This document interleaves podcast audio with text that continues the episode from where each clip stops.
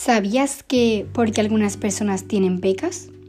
Las pecas son pequeños puntos que contienen altas cantidades de melanina, la proteína que es responsable de la pigmentación en la piel, los ojos y el cabello. Esa proteína se produce por células especializadas llamadas melanocitos, que responden a la luz solar, provocando que se oscurezca la piel y crea una capa protectora que bloquea parcialmente los efectos de los rayos UVA nocivos.